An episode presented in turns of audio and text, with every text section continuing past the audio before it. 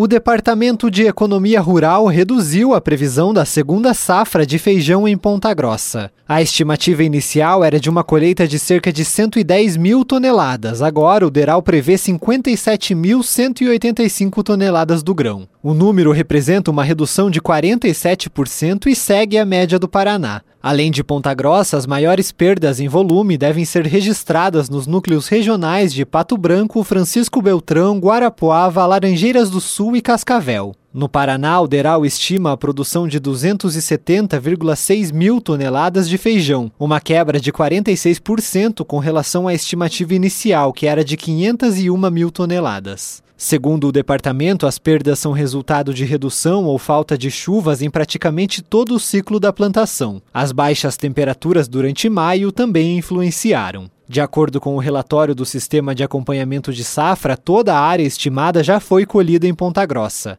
No Paraná, a colheita atingiu 97% da área, estimada em 254 mil hectares. Cerca de 57% das lavouras estão em condições consideradas ruins, 25% em condições médias e 18% em boas condições. De acordo com o DERAL, os preços seguem em queda nos últimos dias. Tailan Jaros, repórter CBN.